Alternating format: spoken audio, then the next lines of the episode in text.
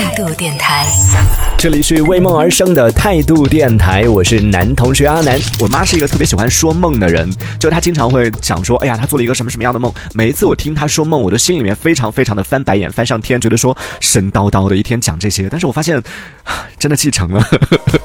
因为我发现我的梦也开始变得很精彩了。上次我不是讲了一个，就是我自己做到的一个类似于像悬疑梦的一个一个剧情吗？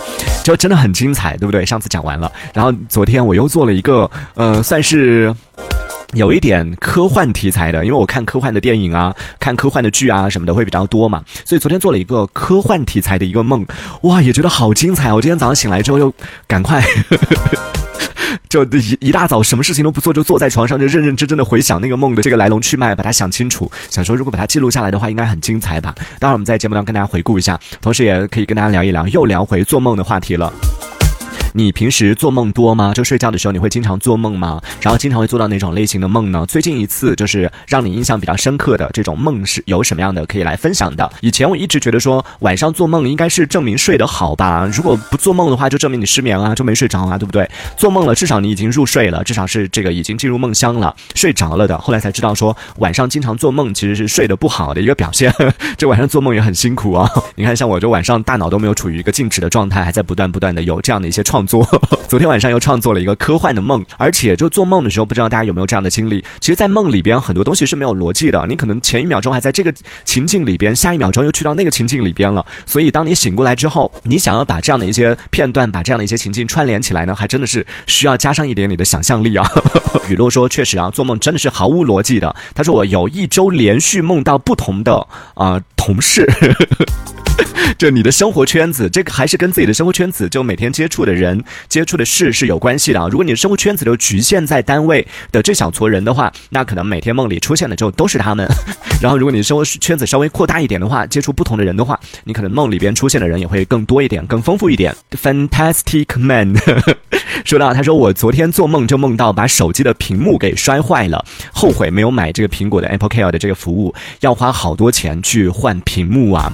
现在好像它的这个服务相对来说也没有之前那么好了，之前都可以直接换新机，但现在好像你买了这个服务，它也只能就是提供啊去换它的这个就是可以修的这样的一个服务了，不再像之前一样，只要出问题你就可以直接去换新了，所以还挺贵的。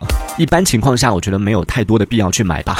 不过还好啊，醒来之后就在梦里梦到这件事情的时候，会觉得是噩梦，但醒来之后会觉得哦还好，只是一个梦。不过一般醒来之后，当你意识到这只是一个梦的时候，可能也会第一反应就要赶快把这个买上，万一梦想成真了呢，对不对？还有呃，风轩他说到我最近做的梦基本上都是醒来就忘了，但但还是会还是会梦是吗？这晚上还是会做梦，所以也是睡不太安稳的那种类型啊。啊，Fantastic Man 说就是因为梦到手机屏幕摔坏了这件事情，所以在昨天晚上都着急的急 醒了。太太逼真了，太逼真了！是买的新手机吗？像我们旧手机的话，一般摔了都没事儿的。手机摔了，在梦里都不是不是都都是一件不值得一提的事儿。哦，新手机的话，那肯定是很平时使用的过程里边也是会非常提心吊胆的。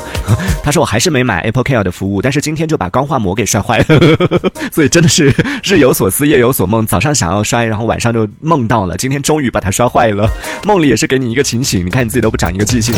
这一小节我们暂时先聊到这里。喜欢我们节目的朋友，别忘了订阅关注。这里是为梦而生的态度电台，我是男同学阿南，我们下次接着聊。态度电台。